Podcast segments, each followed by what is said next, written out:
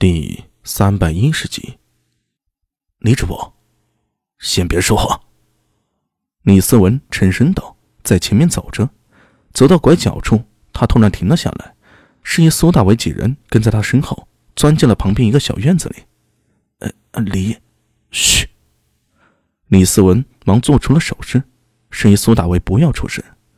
他站在院墙下，片刻后就听到了脚步声响起，侯思正。和袁思成陪着金发敏从小院门口走过去，沿着小径直奔大理寺的正门。李思文探头出来，看了一眼三人背影，然后一摆手，从小院里走了出来，直奔大堂而去。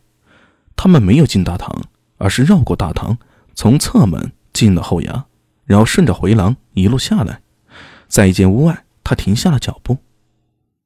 段公，下官求见。进来吧。李思文拉开门，迈步走了进去。他对两个护从说道：“去盯着，有人来了，赶紧通知我。”苏大伟，你随我进来。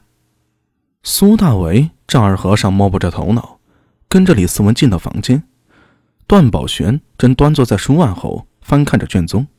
见李思文进来了，他旋即露出笑容，丝毫没有刚才在大堂上那般愤怒的模样。看出来了。嗯，李思文说道：“那封认罪书显然是仓促写成的，里面对案情的描述也颠三倒四，不成逻辑。下官认为这案子里一定存在蹊跷。金发敏之前气势汹汹，如今态度却又突然转变，怕是另有隐情。所以下官认为这案子不能结，一定要追查下去。”嗯。本官也是这么认为的。侯善义和袁公玉显然不想继续追查，估计是害怕担了干系吧。所以我让你过来，想要听听你的想法。你调查此案已经十余日了，可有什么头绪吗？下官的确有发现，不过下官更想听一下苏大为的调查。苏大为，段宝玄的目光越过李思文。落在了站在门口的苏大为身上。就是他。正是。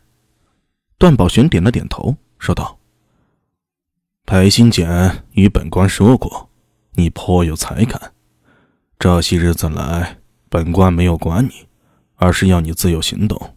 现在，本官想知道你可有收获。”原来啊，裴新简说过呀，怪不得段宝玄看到自己时。却没有丝毫见怪。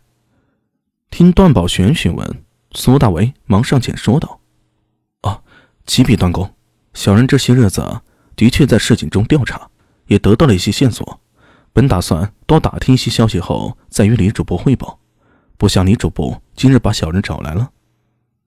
好了，别说废话，谈谈你的发现吧。”李思文打断了苏大为的话，沉声道。苏大为忙屈身行礼，他想了想之后，把这段日子来打听到的情报一一讲述了一遍。金德秀来到长安之后，行踪一直都很诡秘，特别是大家耶寺的西秀芳尤为可疑。他曾多次与西秀芳接触，显然并非为了寻花问柳，所以综合上述，小人以为金德秀，亦或者说。这个新罗使团此次来长安，别有用心的。他们应该是为了某件事而来。金德秀所负责的是和外界的联络，他频繁与西秀芳接触，怕就是为了通过西秀芳打探消息。但也许是他的行踪暴露了，以至于遭遇了杀身之祸。金发敏最初报案，想必是有别的想法。后来发现这案子一旦告破，他还有他身后的新罗，都很有可能被牵连进来。所以才会提前结案。段宝玄沉默不语，直到苏大为说完了，他才点点头，看向李思文：“段公，可要继续追查？”嗯。段宝玄起身问道：“思文，你以为呢？”“当然要追查，不把此事查清楚，终究安不得心啊。”“只是金发敏会通过鸿胪寺。”向陛下恳请结案，以本官之见，陛下又未必真想追究。你的身份太明显了，一举一动都会被关注。是的，所以下官才把苏大为带过来了。你的意思是？守约对苏大为颇有推崇，且苏大为是长安县不良人，没有多少人认识。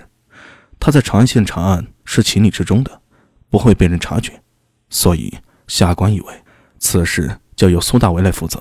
下官会暗地里与他联络，这样一来，金发敏那边一定会露出破绽。苏大为在一旁听得真切，瞪大了眼睛看着段宝玄和李思文，一时间有些发懵了。段宝玄则露出笑容，轻轻点头。